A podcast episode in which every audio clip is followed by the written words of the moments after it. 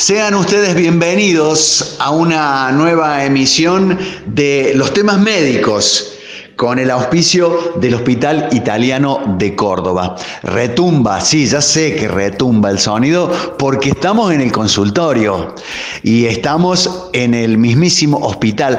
Hemos vuelto a Roma 550 con sus techos altos y sus eh, lugares muy espaciosos. Haciendo un raconto, estuvimos charlando con los epidemiólogos, eh, lo hicimos con los eh, neumonólogos, los infectólogos, hablamos con los terapistas, los de urgencias y emergencias, anduvimos por el servicio de psiquiatría, hablamos con los oftalmólogos y de repente aquí leemos servicio de neurología Tocamos la puerta y nos atiende tan gentil como siempre la doctora Pamela Dorrego, jefa del servicio de neurología del italiano de Córdoba. Doctora, tanto tiempo. Hola Vichy, ¿cómo estás? Tanto tiempo, qué gusto verte de nuevo. Eh, a mí particularmente volver al, al porque todas esas notas que escuchaste antes las estuvimos haciendo de manera virtual. Así que poder volver a subir las escalinatas de, la entrada del hospital, hasta me he emocionado. Sí, la verdad que sí. De a poco eh, vamos perdiendo el miedo a esta pandemia, ¿sí? Obviamente siempre manteniendo el distanciamiento social, el uso del barbijo, la máscara, eh, protección, eh, yo te cuido eh, y vos me cuidás, ¿sí? es, la verdad un dicho muy importante y que todos tenemos que tomar conciencia de eso. Consultándole a la, médica, a, este mm, profesional de la salud, cuando leíste allá por febrero del 2020 que había un problema de un virus en China, ¿te, preocupaste? ¿Pasaste la hoja? Eh, ¿O dijiste, mm, mm, la veo venir? Eh, la verdad que me preocupé mucho por las medidas que se tomaron, se empezaron a tomar en el hospital muy rápido. La verdad fue muy rápido todo.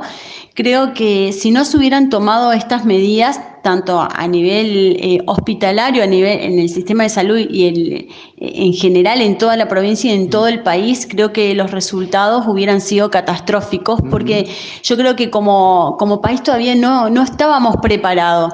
Y si no se hubieran tomado estas medidas a tiempo como se tomaron, eh, el resultado que hoy tenemos hubiera sido eh, mucho peor. Eh, Pame, eh, neuróloga, vos, eh, cuando viste que era un tema respiratorio, dijiste esto entra por, por la boca, por nariz y por oídos, en mi especialidad no la va a jorobar. ¿Lo pensaste en algún momento?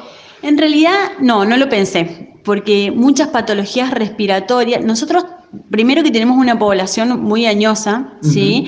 En donde muchas veces nosotros en el internado o en el consultorio vemos eh, este tipo de patologías respiratorias que mm, producen una mala compensación, una descompensación en nuestros pacientes con deterioro cognitivo, eh, con ACV, con Parkinson, empeorando la clínica. ¿Sí? Entonces, la verdad que no, no, me sentí muy, muy ajeno a esto y dije, no, es respiratorio, entonces la parte neurológica va a estar todo bien, nuestros pacientes van a estar controlados. No, todo lo contrario, me preocupé bastante por la salud de mis pacientes.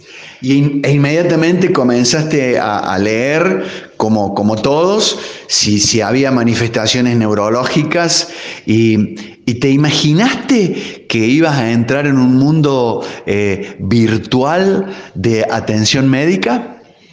La verdad que no. No, la verdad que no, porque era es muchas veces complicado para nuestros pacientes y tampoco estaba implementado en nuestro país lo que es el uso de la telemedicina, pero es algo que vino para quedarse. Eh, si podemos rescatar algo positivo de, todo, si es que hay que rescatar algo positivo de todo esto, creo que es el, uso de la telemedicina, que no, que, que, nuestros pacientes em, se informaticen, ¿sí? que entren en todo lo que es las redes sociales, correo de electrónico, algo tan básico como un correo electrónico, el uso de WhatsApp. Hay pacientes que tenemos que no saben usar, eh, utilizar el celular, entonces esto la verdad que influyó bastante y una hay es lo importante que hay una muy buena aceptación por parte de los pacientes. Y otra palabrita dentro de las muchas que hemos aprendido, el famoso triage o selección eh, que, te permite esto de la telemedicina eh, para saber lo urgente, lo que puede esperar o, decirle, quédese tranquilo, eh, caballero, señora, lo, suyo lo vamos a atender más adelante de manera presencial. Sí, es darle un poco de tranquilidad al paciente, sí, es fundamental eso porque la verdad que en, esto de la cuarentena, de que las personas no podían salir a hacer la consulta o inclusive para ver si continuaban con un tratamiento recién instaurado, eh, le das un poco de tranquilidad al paciente saber que, es algo que puede esperar. ¿sí? Estamos con la doctora Pamela Dorrego, jefa del servicio de neurología del Hospital Italiano de Córdoba. ¿Habrá manifestaciones neurológicas en el COVID? ¿Cómo es la vida del paciente neurológico en modo coronavirus. Hay nuevos protocolos para atender a estos eh, enfermos. ¿Cómo es el manejo virtual? ¿Y qué pasó con la epilepsia, el Parkinson, el Alzheimer, los accidentes cerebrovasculares? ¿Han ido eh, esperando que se pase la pandemia? Enseguida, abordamos un nuevo capítulo de los temas médicos con el auspicio del Hospital Italiano de Córdoba.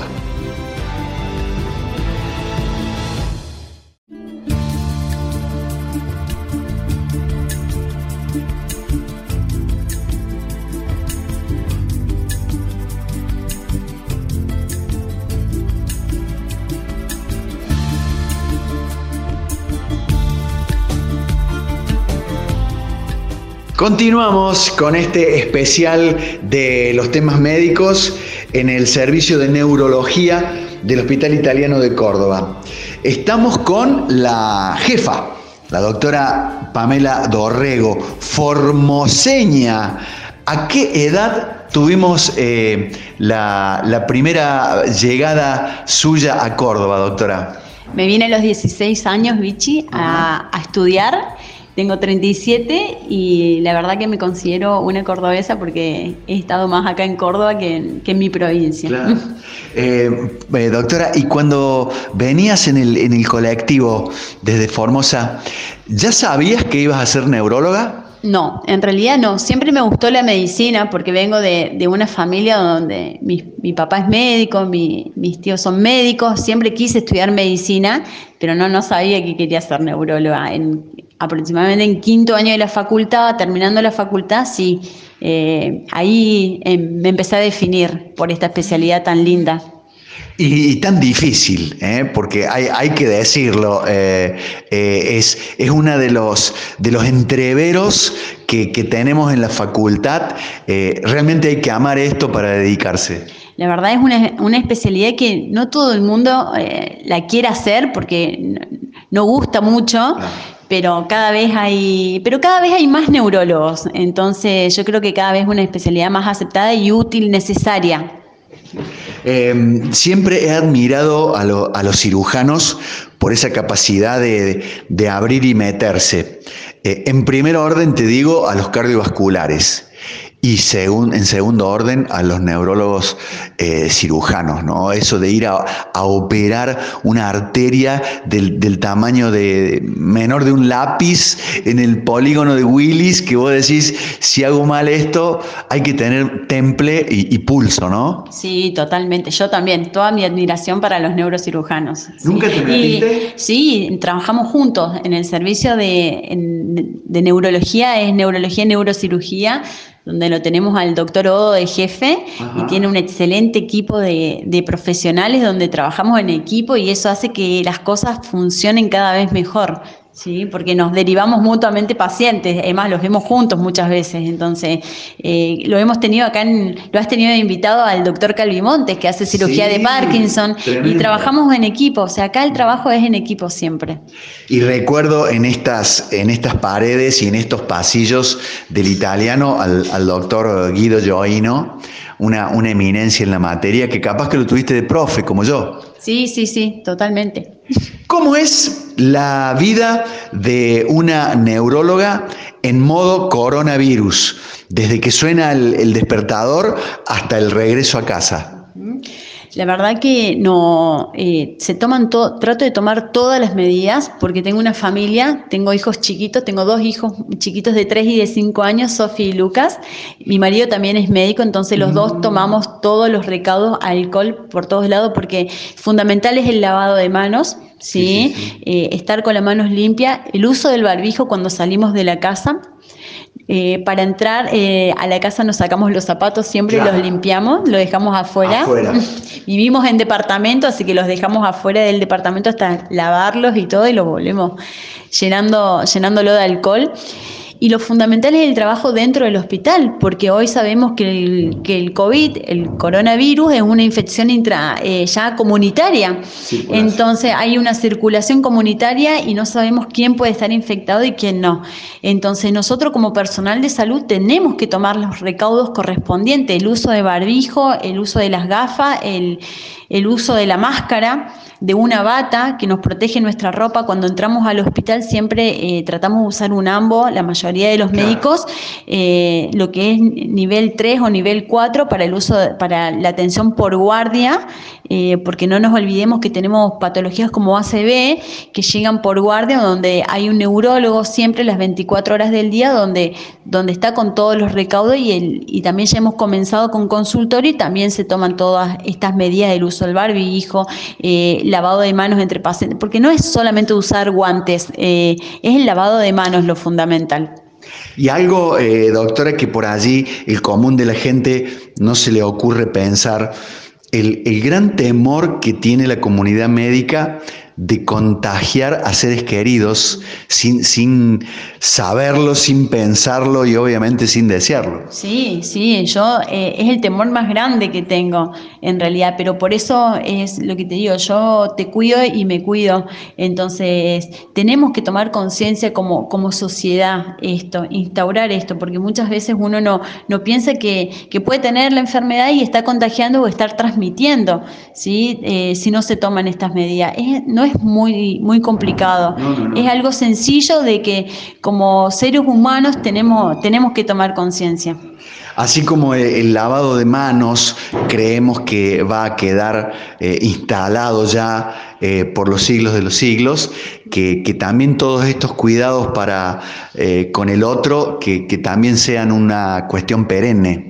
Totalmente, totalmente, porque así como yo puedo transmitir a mi familia, esa transmito a otra persona, esa persona a su familia y llevar el virus por todos lados, la verdad que, no está bueno. Y todavía no hay una, una vacuna, eh, entonces no hay hoy una vacuna que nos diga, bueno, me vacuno y listo, como en su momento el tema de la gripe, la gripe A, ¿sí?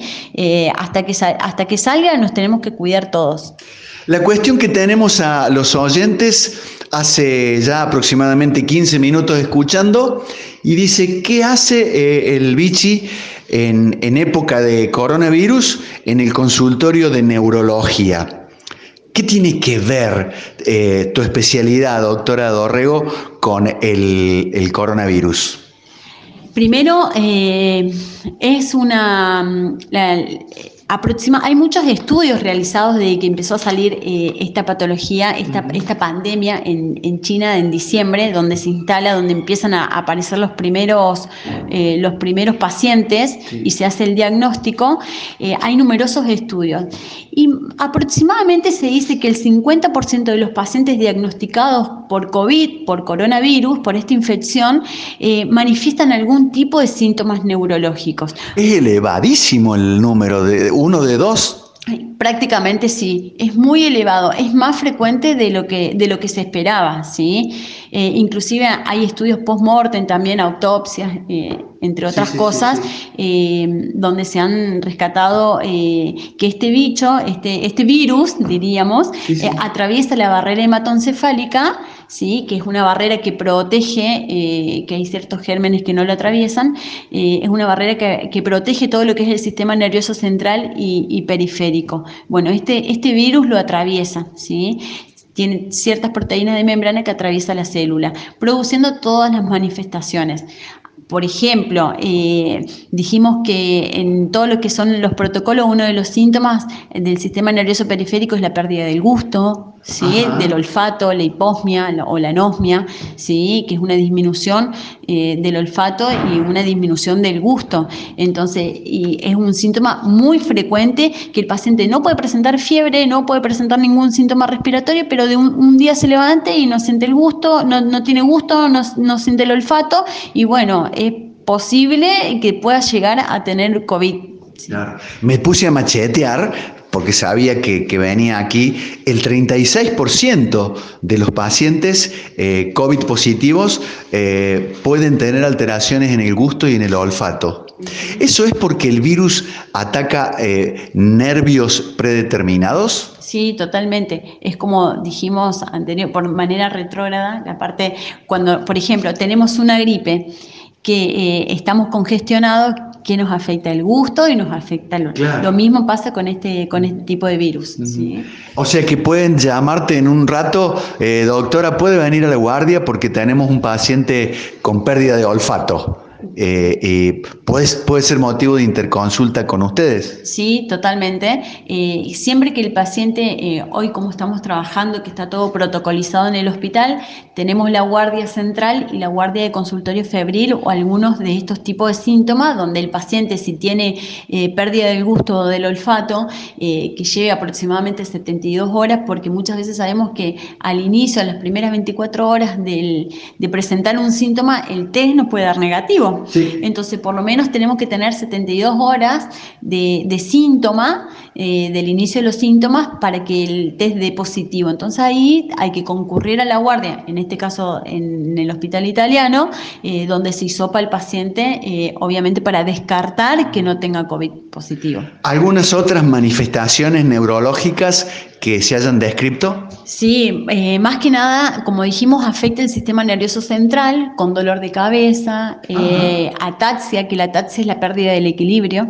¿sí? Ah, em, también pueden alteraciones del, una pérdida del conocimiento, em, ACV, se ha descrito muchísimos casos de ACV más que nada en adultos jóvenes, ¿sí? Entonces, yo hoy por guardia, un paciente que ingresa con, con un accidente cerebrovascular de tipo isquémico, eh, por toda la, cascada que produce de coagulación intravascular diseminada, entre otras cosas que se está estudiando este virus, produce infartos cerebrales. Entonces, se hisopa también al paciente para descartar que no tenga COVID positivo.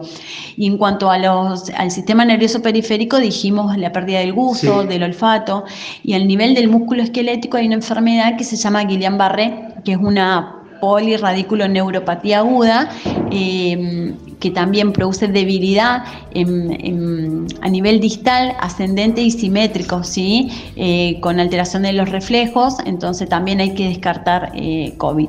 Hay muchas patologías neurológicas descritas.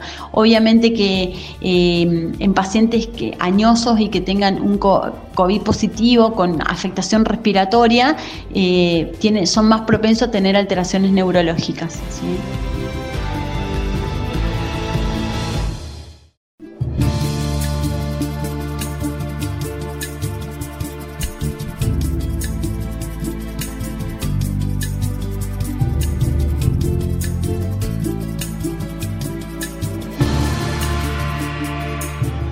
Especial de los temas médicos en modo coronavirus. Ya dimos la vuelta por todas las especialidades y desde, desde el sector de neurología nos llamaron. Era la doctora Pamela Dorrego que quería también contar lo suyo, manifestaciones neurológicas de este virus Si las hay, sí, las hay.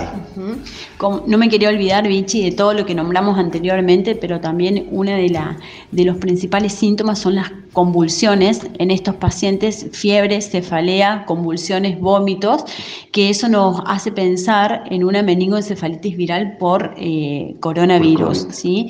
Pero también no nos olvidemos, por favor, Vichy, que si bien no todo es COVID hoy, eh, hay muchos pacientes por el confinamiento, por el distanciamiento, por la cuarentena, que no solamente eh, que no presentan COVID positivo, pero sí tienen una alteración en, sus patologías de base que se encuentran descompensadas.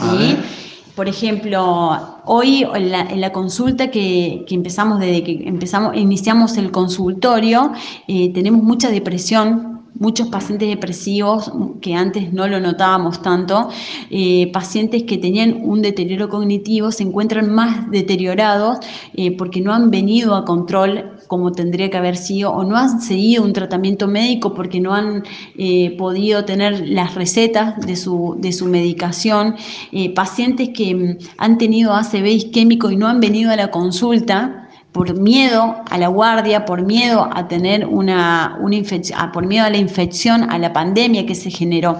Eso se llama efecto distracción. ¿sí? Porque, porque el paciente tiene que concurrir, tendría que haber concurrido y por miedo a algo no concurre, ¿sí? Entonces se descompensan todas sus patologías de base. Em, una patología muy frecuente que estamos viendo son los famosos trastornos del sueño, porque al no poder salir de su casa, al estar todo el día en la casa, producen una alteración en el ciclo sueño-vigilia. Entonces esos pacientes no están descansando de noche, duermen de día y hay que volverlos a compensar empeoran su deterioro cognitivo, son más propensos a tener infartos cerebrales, empeoran su Parkinson, todas las patologías neurológicas.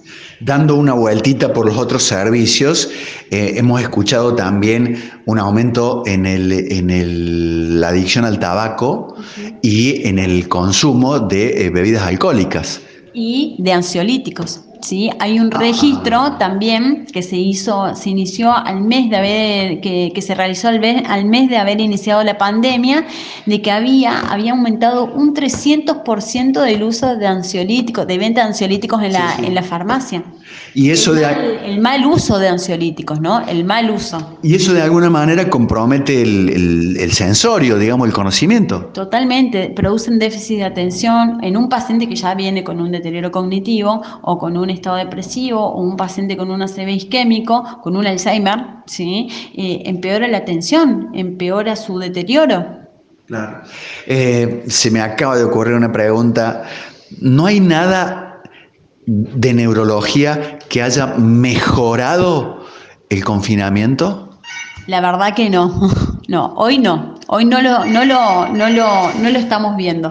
La verdad que no, todo lo contrario, eh, hay patologías muy descompensadas, ¿sí? Es que tenemos pacientes que, que, son complicados, son patologías complicadas, donde el familiar muchas veces no, no sabe cómo, cómo abordarlo, entonces es... Eh, no hemos notado ninguna mejoría.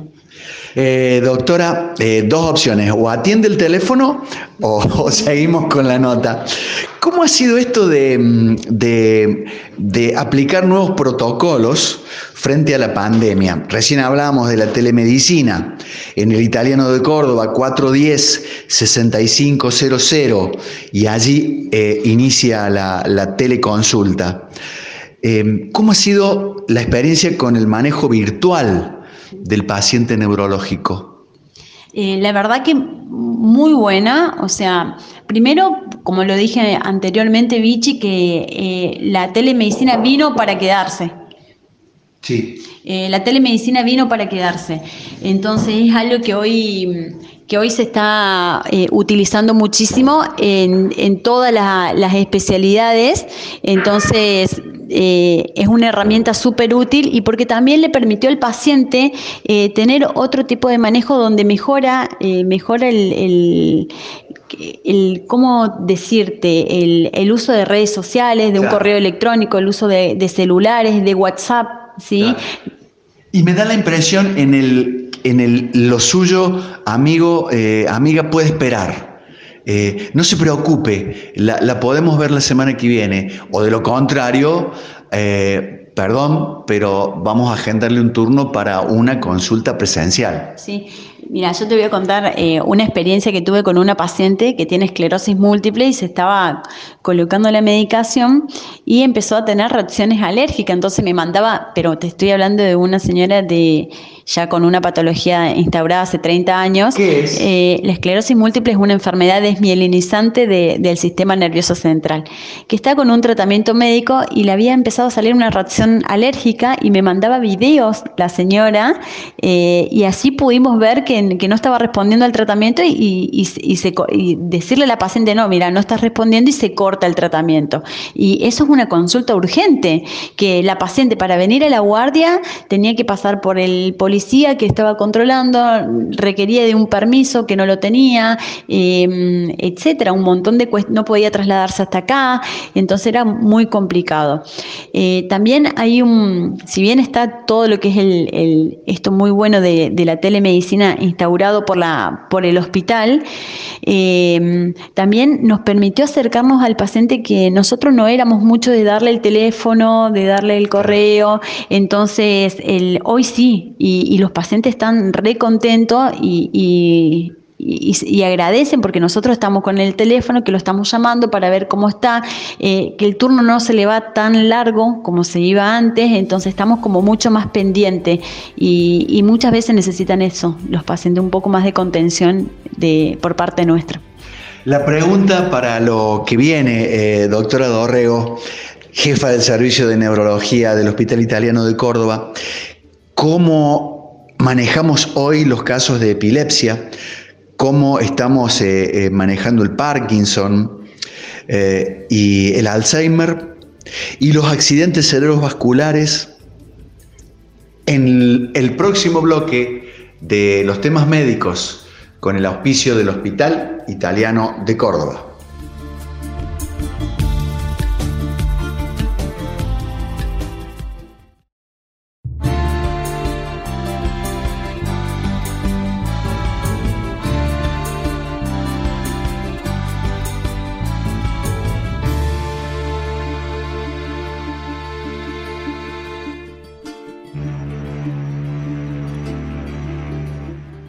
Aquí sucesos con los temas médicos.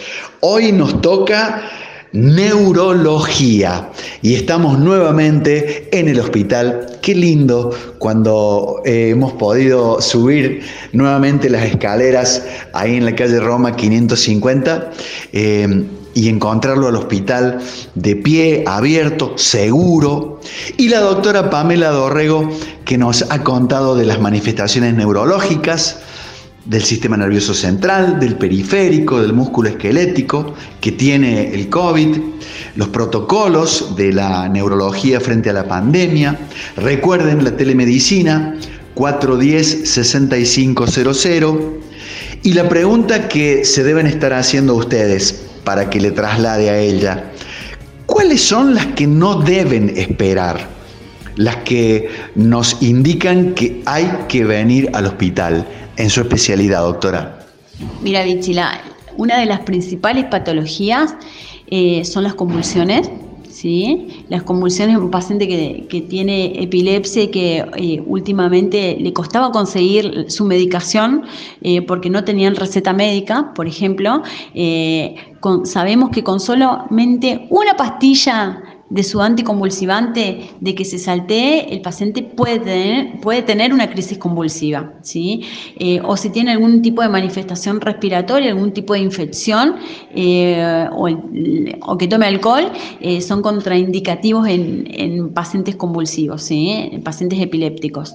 Otra de las patologías que es una urgencia, emergencia médica, es el ACV isquémico. ¿Sí? Accidente cerebrovascular de origen isquémico. Isquémico, como muchísimas veces, muchísimas veces lo hemos hablado en, tu programa, es una patología que hoy eh, puede ser revertida. ¿sí? Los síntomas se pueden revertir eh, tratando de, abrir el vaso a nivel cerebral que se está ocluyendo y que está manifestando los síntomas. Es decir, que el tiempo eh, corre de manera importante en favor del paciente si lo achicamos. Exactamente. nosotros decimos el tiempo es cerebro. ¿sí? Sabemos que cualquier síntoma neurológico, como por ejemplo, hay una escala que se llama FAS, que es eh, hacer a un familiar que está, que está teniendo un síntoma neurológico, como por ejemplo dificultad para hablar, eh, hay que hacerlo sonreír, eh, para notar que no tenga una simetría facial, hacerle levantar un brazo para ver que no haya pérdida de fuerza o una debilidad en un miembro inferior o todo lo que es una parte del cuerpo. ¿sí? ¿Cómo, cómo es la mnemotecnia, doctora? FAS, sí, pero como lo, expliqué, para que el paciente lo, para que el familiar lo pueda hacer en la casa, ¿sí? hacerle sonreír al paciente, que repita eh, algún tipo de palabra, que el paciente pueda tener, eh, o sea, que haga una orden, eh, que realice una orden dada por el, por el acompañante que está viendo, que está presentando un síntoma, ante cualquiera de eso tiene que venir de manera urgente a la guardia. ¿Por qué haces hincapié en, el ACV isquémico y el hemorrágico? Porque el hemorrágico, obviamente que ante, ante esa sintomatología nosotros tenemos que descartar que el ACV sea isquémico o que sea hemorrágico. Hemorrágico es que la arteria se rompa y sangre, en donde ahí va a ser visto por un neurocirujano para ver que no tenga una conducta quirúrgica, en donde ahí no se puede realizar... Eh, eh, se realiza un tratamiento médico, pero no de manera aguda como en el ACV isquémico, que en el isquémico sí se puede realizar, donde el paciente revierte los síntomas. Nosotros, nuestro hospital cuenta con una unidad de stroke, donde hay neurólogo y neurocirujano que especialistas en este tema. El stroke es el nombre internacional del ACV. Del ACV, accidente cerebrovascular isquémico. Eh, debe venir y mm, que se puede hacer algo por guardia, se lo interna en sala común, en sala especial. Se puede en realidad este paciente ingresa por, por guardia donde tiene obviamente un, código, donde se activa un código rojo, se hace una resonancia magnética de manera urgente para ver eh, justamente eh, esta isquemia o si es hemorrágico y se interna en unidad de terapia intensiva.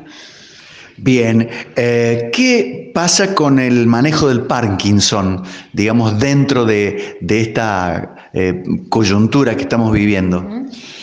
La verdad que nosotros tenemos también una unidad de Parkinson en, el hospital, en donde ahora, em, recién ahora hace dos semanas, se empezó a activar todo lo que teníamos muchos pacientes que eran candidatos a cirugía de Parkinson, entonces se empezó a activar con el PAMI, con el APROS, con las distintas obras sociales para que se pueda realizar, porque como sabrán, los protocolos no solamente es para la consulta médica, sino también para todo lo que es la parte quirúrgica.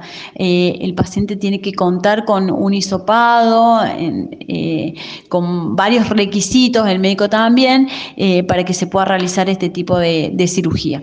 recordémosle a la gente que el Hospital Italiano de Córdoba, de alguna manera, está liderando eh, eh, como un puntal el, tema de la solución quirúrgica del Parkinson. Totalmente. Hemos, eh, hemos, se ha realizado ya varias cirugías en donde con excelentes resultados y los, los pacientes la verdad que se le ha cambiado muchísimo la calidad de vida. Se va a enojar el doctor Calvimonte lo que no lo has nombrado vos, lo, lo nombrado yo. Sí, no, no, lo nombré anteriormente ya. sí, no, lo nombré. El, el, doctor encargado de esto es el doctor Calvimontes, que es el especialista en todo lo que es movimientos anormales y también patología del dolor. Sí. Em, eh, otras patologías de, la especialidad que, cuyo manejo em, no se deba olvidar dentro de la pandemia, dentro de la cuarentena. Sí, es el famoso enfermedad, la famosa enfermedad de Alzheimer o deterioro cognitivo. ¿sí? Eh, estos pacientes, nosotros contamos con un neuropsicólogo y especialistas en, en, el tema para el, abordaje de este tipo de pacientes, ¿sí? para que comiencen nuevamente a su valor, a sus estimulaciones cognitivas, que son ejercicios de memoria que se realizan aparte del tratamiento médico, venir a la consulta, ¿sí? venir a la consulta neurológica para para una nueva valoración e inclusive para control de, los mismos. Hace un ratito te preguntaba si había alguna patología o cuadro que haya eh, mejorado en el confinamiento, porque tengo una, un caso eh, familiar. Nosotros vivimos con nuestra tía Olga en casa, 91 años, con un importante deterioro cognitivo. El hecho de habernos tenido juntos durante tanto tiempo, jugando a las cartas, comentando la tele, saliendo a hacer pequeños paseos, te digo, no es eh, Albert Einstein, pero ha mejorado muchísimo. Más que nada por el acompañamiento familiar, eh, porque muchas veces uno a mí también me sirvió mucho la cuarentena para estar más en mi casa eh, con mis hijos con mi mamá, con, mi familia, sí. Eh, la verdad que, me ayudó bastante, porque uno muchas veces con el, el de salir a trabajar, de no estamos nunca y no estamos acompañando a nuestro familiar que está con un deterioro cognitivo. Y esto, yo creo que este confinamiento ha servido, así como se ha descompensado, yo creo que hay pacientes, igualmente empezamos hace dos semanas el consultorio y han venido los pacientes que estaban descompensados, por eso justamente, pero yo creo que en ese sentido el, el acompañamiento, el, una estimulación cognitiva, jugar a las cartas, eh, leer, comentar, eh, estar todos juntos. La, gastronomía, mm. el hecho de, incorporar a los mayores nuevamente a, los placeres de hacer y degustar la comida sirve mucho. Sí, totalmente. Aparte es como que uno le da su lugar, ¿no? Un lugar que ellos creen que lo han perdido. Eh, ¿Nos habrá vuelto más humanos esta situación, doctora? Yo creo que sí. Eh, yo creo que nos volvió más humanos, eh, nos replanteó, bueno, por lo menos a mí me sirvió para replantearme muchas cosas. Eh, hace un rato tocaron el consultorio en este día que la doctora no tiene atención de consultorio y era una paciente que la había visto que estaba en el hospital y se vino y se sentó frente al consultorio y tocó la puerta. Ustedes deben haber escuchado en el segundo bloque y salió y la atendió. Y le prestó, y le prestó eh, cabeza, le prestó oreja, era un problema de papelería con la obra social y, se lo solucionó. La verdad me, gustó, me, emocionó porque me permitió ver a la médica en su faz humana.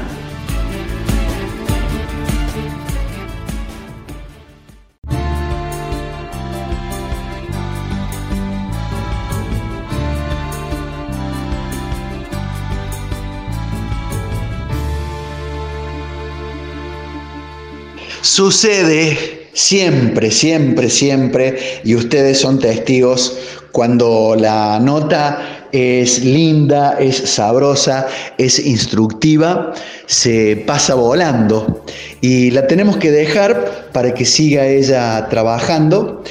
Eh, muchísimas gracias. En pandemia ahora nos eh, prestó su tiempo y su conocimiento en confinamiento, en cuarentena, en incertidumbre, con la sonrisa y con esa bonomía de siempre.